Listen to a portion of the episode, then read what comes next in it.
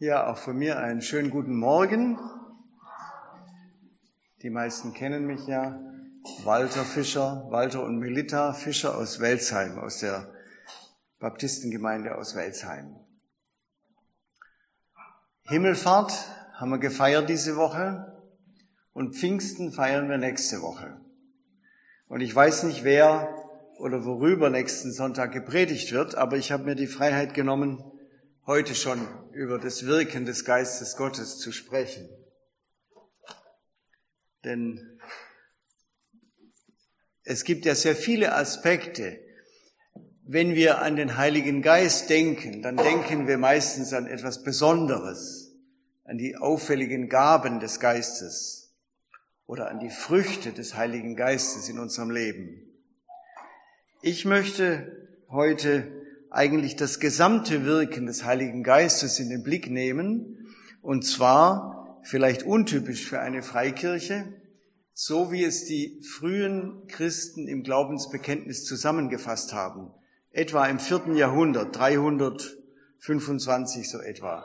Und wir sehen das erste Bild und möchten das gerne, oder ich möchte gerne, dass wir das gemeinsam sprechen. Das ist eigentlich der dritte Teil unseres Glaubensbekenntnisses. Wir können es gemeinsam sprechen. Ich glaube an den Heiligen Geist, die heilige christliche Kirche, Gemeinschaft der Heiligen, Vergebung der Sünden, Auferstehung der Toten und das ewige Leben. Da ist alles zusammengefasst. Der ganze Erlösungsplan Gottes, die Vollendung der Welt. Und wenn wir daran denken, an diese Punkte, denken wir normalerweise an Jesus Christus. Und nicht unbedingt primär an den Heiligen Geist. Aber Jesus hat gesagt zu seinen Jüngern kurz vor seinem Tod, es ist gut für euch, dass ich weggehe. Denn wenn ich nicht weggehe, kommt der Beistand, der Heilige Geist, nicht zu euch. Wenn ich aber hingehe, will ich ihn zu euch senden. Das heißt, der Heilige Geist ist der jetzt gegenwärtige, wirkende Gott. Gott ist Geist, hat Jesus einmal gesagt. Gott ist Geist. Gott ist Vater, Sohn und Geist. Aber jetzt, seit der Himmelfahrt Jesu, bis er wiederkommt, ist der Geist, der Heilige Geist, der gegenwärtige, wirkende Gott, unser Beistand, unser Tröster. Es gibt viele verschiedene Begriffe, die das beschreiben. Und es, bei der Vorbereitung bin ich auf einige interessante Stellen gestoßen, die ich früher schon mal irgendwie gelesen hatte, aber die man nicht so im Blick hat. Was ist an Pfingsten passiert? In der unsichtbaren Welt. Da schreibt der Petrus oder der Petrus predigt das öffentlich in Jerusalem und sagt, diesen Jesus hat Gott auferweckt, dafür sind wir alle Zeugen. Jetzt, da er durch die rechte Hand Gottes erhöht ist, und den verheißenen Heiligen Geist vom Vater empfangen hat, hat er diesen ausgegossen, wie ihr hier seht und hört. Apostelgeschichte 2, Vers 33. Was heißt das? An diesem Tag, an diesem Pfingsttag hat Gott Jesus mit dem Heiligen Geist überschüttet und Jesus hat ihn weitergegeben auf seine Gemeinde. Der Geist war immer da und Jesus war immer da, aber Jesus sagt auch mal, der Geist weht, wo er will. Und trotzdem, nach der Ordnung Gottes, am 50. Tag nach Ostern, am Fest, an dem jüdischen Fest der Erstlingsfrüchte, da schickt Gott durch Jesus seinen Heiligen Geist auf die Gemeinde.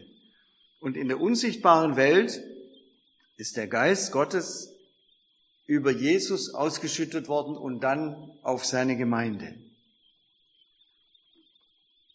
Was bedeutet der Heilige Geist? Ich will es mal an einem Beispiel sagen. Hier steht ein Klavier. Manche erinnern sich vielleicht, früher gab es das sogenannte Harmonium in manchen Gemeindesälen oder Gemeinschaftsräumen. Ein Harmonium. Und stellen wir uns vor, da sitzt einer, hat die Noten, spielt wunderbar, wir hören die Tasten klappern, alles ist richtig, aber kein Ton. Warum? Der Wind fehlt, der Geist fehlt. Und so ist es manchmal. Religion, es funktioniert alles wunderbar, die Liturgie, schöne Feste und so weiter. Wenn der Geist nicht da drin ist, wenn der Geist Gottes das nicht belebt, ist es wie tote Religion.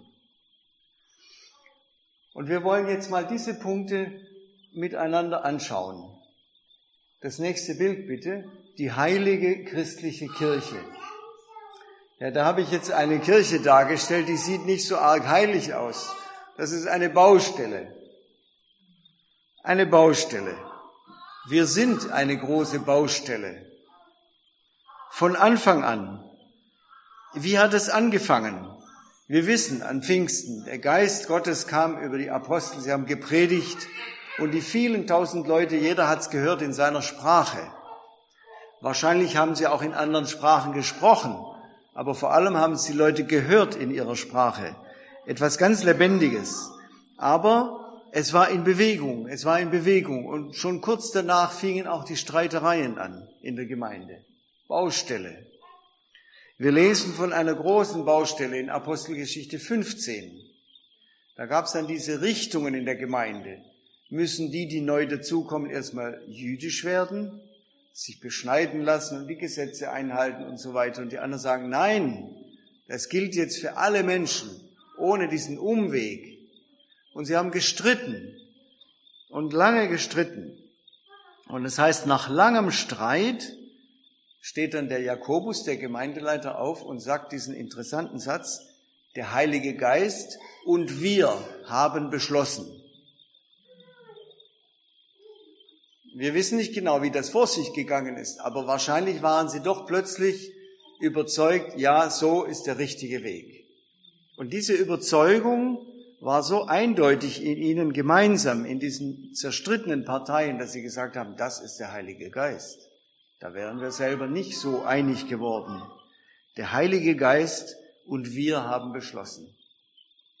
Aber wir wissen, wie es dann weitergegangen ist, wie viel Unheiliges, wie viel Machtstreben, wie viel Machtmissbrauch, auch religiöse Verirrung, Verwirrung hereingekommen ist, Verführungen. Jesus hatte schon von Anfang an gesagt, Wundert euch nicht, es kommen Leute in meinem Namen, sagen, hier ist der Christus, da ist das besondere Evangelium. Viele Christusse werden kommen, falsche Christusse. Baustelle. Wir müssen immer uns führen lassen vom Geist Gottes und wissen, wir sind nicht fertig. Wir sind eine Baustelle. In der Bibel heißt es mal, das Gericht muss anfangen im Haus Gottes. Man kann auch sagen, das Zurechtbringen das Wiederreparieren, die Erneuerung, die Reformierung, das Protestieren gegen Verirrungen und Verwirrungen. Das Baugerüst muss bleiben bis zuletzt. Wir brauchen eigentlich gar keine speziellen Tempel und Heiligtümer und so weiter. Wir sind Tempel Gottes im Geist.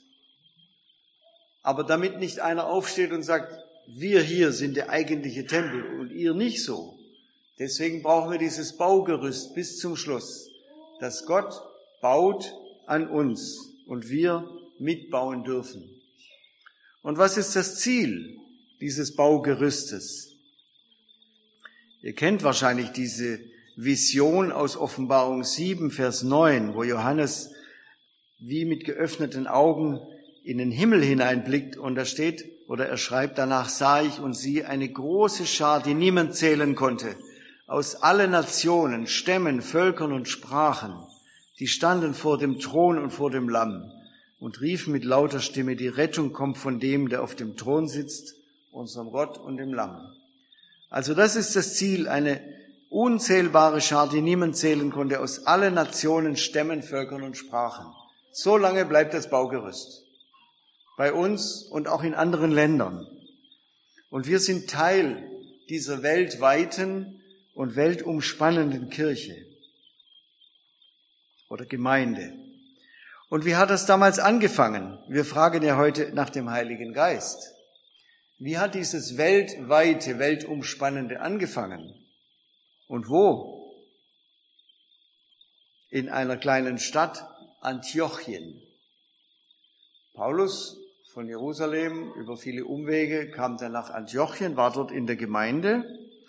Und dann heißt es in Apostelgeschichte 13, als sie einmal Gottesdienst hielten und fasteten, sprach der Heilige Geist, beauftragt mir Barnabas und Saulus mit dem Werk, zu dem ich sie berufen habe. Da sprach der Heilige Geist im Gottesdienst.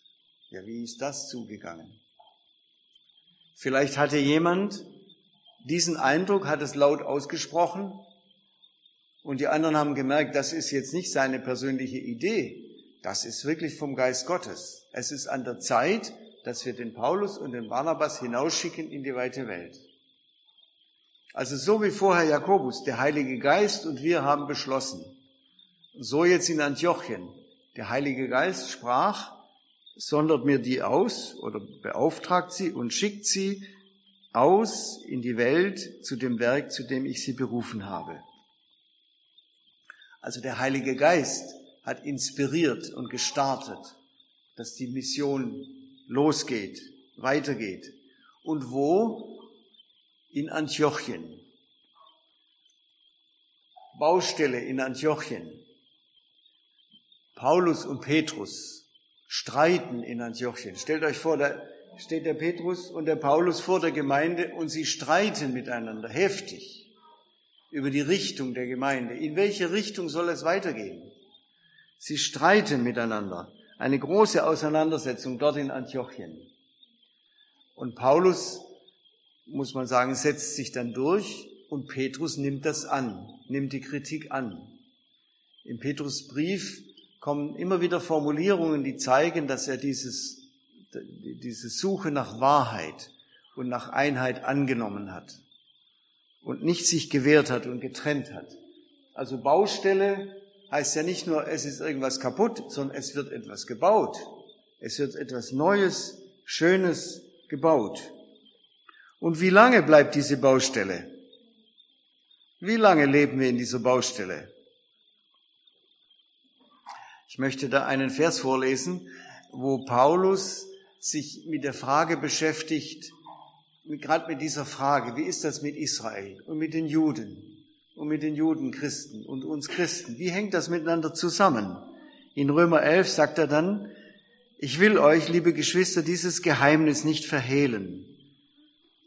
Die Verstockung, die einen Teil Israels getroffen hat, dauert so lange, bis die volle Zahl der Heiden oder der Völker zum Heil gelangt ist. Dann wird ganz Israel gerettet werden. Also wir leben in dieser Zeit, wo Israel zurückgestellt ist von Gott, damit auf der ganzen weiten Welt seine Gemeinde gesammelt wird. Wie lange? Bis Christus wiederkommt und Israel ihn erkennt als den Messias. Paulus schreibt das auch nochmal an anderer Stelle. Wir sind auf einen Leib getauft. Einen Moment. Ich habe heute einige Bibelstellen, keinen zusammenhängenden Text, aber einige Stellen, die uns das zeigen, das Werk des Heiligen Geistes. Wir sind durch einen Geist, also die Juden, Christen und die aus den Völkern, die Christen, 1. Korinther 12, Vers 13. Wir sind durch einen Geist alle zu einem Leib getauft. Wir seien Juden oder Griechen oder Deutsche, Sklaven oder Freie und sind alle mit einem Geist getränkt. Also, in dieser Baustelle baut der Heilige Geist die Gemeinde. Man kann auch sagen, das ist jetzt der äußere Blick, die allgemeine christliche Kirche. Und jetzt das nächste Bild bitte. In dieser Baustelle gibt es schon die Gemeinschaft, die Gemeinschaft der Heiligen, ich habe lange nach einem Bild gesucht. Ich dachte, das passt vielleicht ganz gut. Das ist wie so eine kleine Hausgemeinde. Vielleicht war es auch ein Hauskonzert. Da spielt einer, alle freuen sich und klatschen. Aber ein Bild in diesem Gebäude, wo außen noch das Gerüst steht und noch nicht fertig ist, gibt es schon diese Gemeinschaft der Heiligen. Die Gemeinschaft. Was ist das Wesen oder das Kerngeschäft dieser Gemeinschaft? Was bewirkt der Heilige Geist darin? Eine der schönsten Geschichten oder Geschichten, Situationen im Neuen Testament für mich ist das, wo Jesus seinen Jüngern die Füße wäscht. Johannes 13.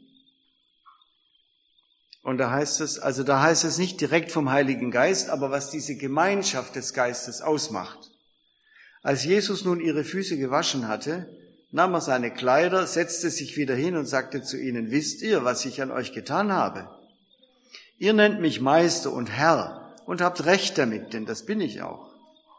Wenn ich nun, euer Herr und Meister, euch die Füße gewaschen habe, so sollt auch ihr euch gegenseitig die Füße waschen.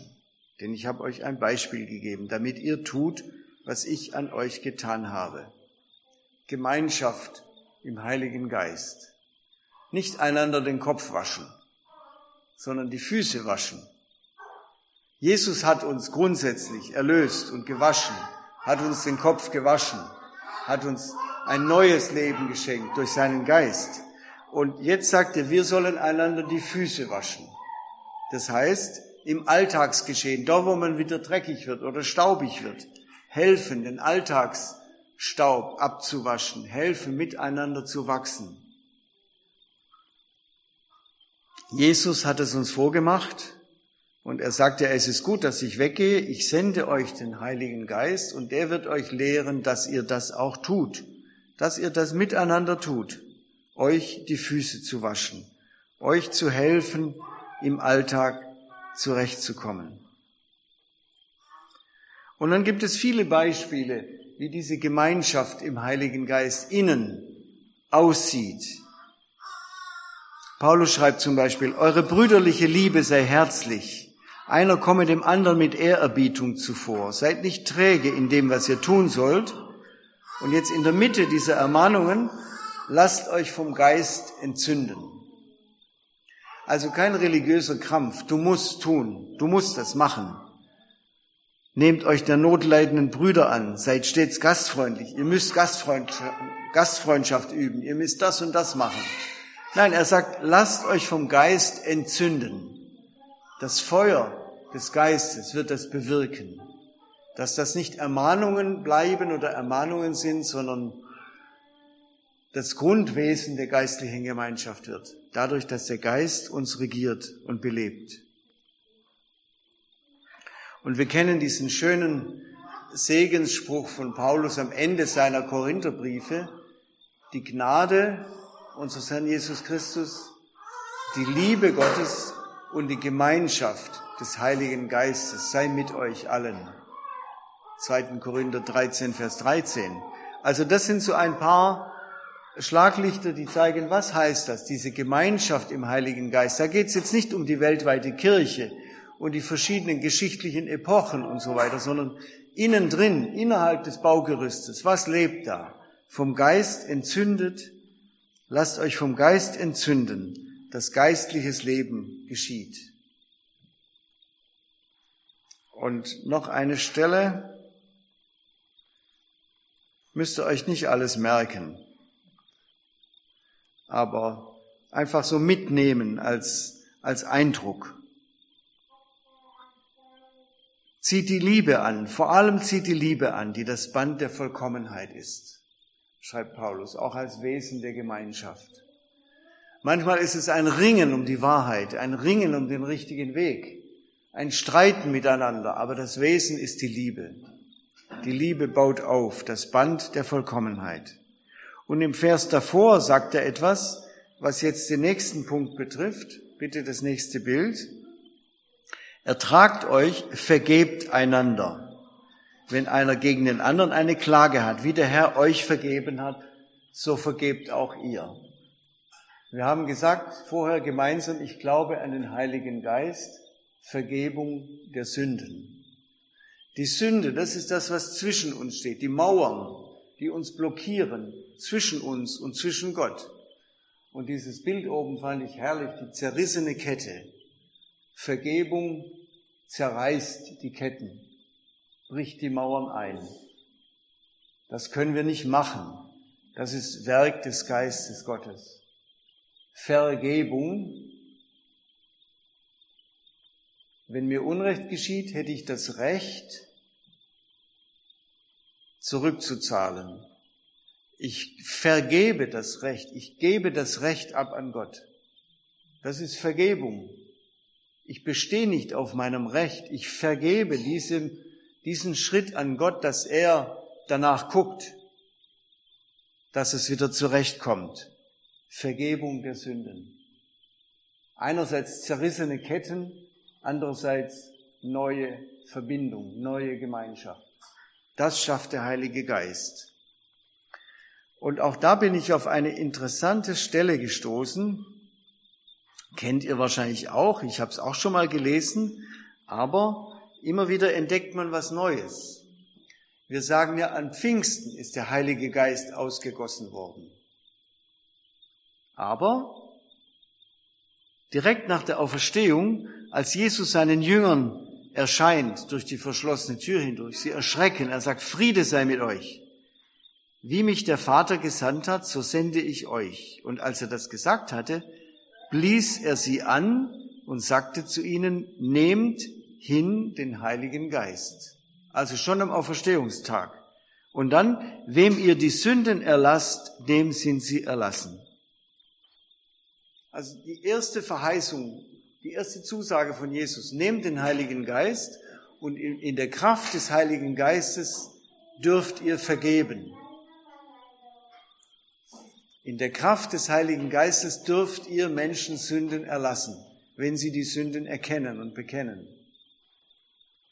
Also Vergebung der Sünden war Jesus wichtig vom ersten Tag an nach seiner Auferstehung.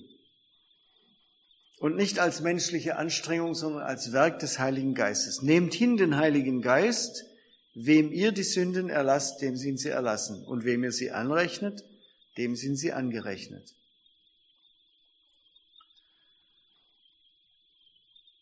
Wann brauche ich Vergebung? Wann, wann erkenne ich das überhaupt? Kann ich das überhaupt erkennen? Ich bin okay, du bist okay. Das ist doch der normale Slogan heutzutage. Bleib so, wie du bist. Du bist schon in Ordnung, so etwa. Lass dich nicht verbiegen. Wie kommen wir auf die Idee, dass wir Sünder sind? Paulus schreibt das ganz ausführlich mal im 1. Korinther Kapitel 2. Nur durch den Geist Gottes erkennen wir das, was Sünde bedeutet, was diese Mauern bedeuten. Er sagt da ganz platt, der natürliche Mensch erkennt nichts vom Geist Gottes. Der kann das gar nicht erkennen. Der sagt, ich bin okay, du bist okay. Na ja, gut. Das Leben ist kurz und dreckig, man wird manchmal schmutzig und so. Ist ja bei allen so. Wir sind ja alle arme kleine Sünderlein so etwa. Aber zu erschrecken über die Sünde oder über das, was mich trennt von Gott und von anderen Menschen, das ist Wirken des Heiligen Geistes. Der Heilige Geist gibt mir Selbsterkenntnis. Der Heilige Geist gibt mir Gottes Erkenntnis und zeigt, wer ich bin und wer Gott ist und dass ich Vergebung brauche und dass wir einander vergeben dürfen und müssen. Das ist Wirken des Heiligen Geistes. Jesus hat es ja schon im Vater unser uns gelehrt. Vergib uns unsere Schuld, wie wir vergeben unseren Schuldigern. Aber damals hat er das noch nicht so deutlich gesagt, dass das eigentlich nur der Heilige Geist in uns bewirken kann, das zu erkennen. Vergib uns, wie wir vergeben. Denn Schuld, Sünden, Erkenntnis ist Wirken des Geistes Gottes. Vergebung ist Wirken des Geistes Gottes. Jetzt ein großer Sprung zu dem nächsten Satz in dem Glaubensbekenntnis, Vergebung der Sünden, und dann kommt im nächsten Bild Auferstehung der Toten. Ein Bild vom Grab. Oft wird ja gesagt, das leere Grab. Das Grab war nicht leer. Da waren die Tücher. Johannes schreibt das einmal ganz ausführlich in Johannes 20, dass diese Tücher ein Hinweis sind. Da heißt es, er ging hinein und sah und glaubte. Das ist ja eindeutig. Dieser Leichnam ist nicht gestohlen worden. Der ist nicht einfach halbtot gewesen und wieder aufgewacht und weggelaufen. Er hat die Tücher abgenommen, zusammengelegt und weggelegt. Aber das nur nebenbei. Das Beispiel vom Grab von Jesus, Auferstehung der Toten. Und auch da, wenn man sich so intensiv mit solchen Inhalten beschäftigt, entdeckt man bestimmte Dinge. Jesus ist nicht einfach auferstanden, selber wieder aufgestanden. Eigentlich ist das Wort gar nicht so ganz richtig. Er ist auferweckt worden von Gott. Und wie? In Römer 1 stellt Paulus erst sich vor und dann sein Evangelium. Und er sagt, ich predige das Evangelium von Jesus, unserem Herrn, seiner irdischen Herkunft nach aus dem Geschlecht Davids, der durch die Kraft des Heiligen Geistes eingesetzt ist als Sohn Gottes in Macht aufgrund der Auferstehung von den Toten. Also man kann sogar sagen, dass Gott durch seinen Heiligen Geist Jesus neu geschaffen hat, wieder belebt hat. Er war ja ganz tot, er war wirklich tot, körperlich. Durch den Geist Gottes, durch den Heiligen Geist wurde Jesus auferweckt und eingesetzt zur Rechten Gottes in Kraft, in Macht. Eingesetzt durch die Kraft des Heiligen Geistes. Also wir sehen, oder vielleicht können wir auch so sagen, wir, wir verstehen das ja gar nicht, diese Verflechtung ineinander, der Vater, der Sohn und der Geist. Aber heute geht es mir darum, das, was an Pfingsten geschehen ist, noch umfassender zu sehen. Was bewirkt der Heilige Geist alles? Er bewirkt die Auferstehung Jesu von den Toten. Und dann heißt es, bei Paulus zieht er einmal die große Linie und sagt, zuerst ist Christus auferstanden danach die, die Christus angehören.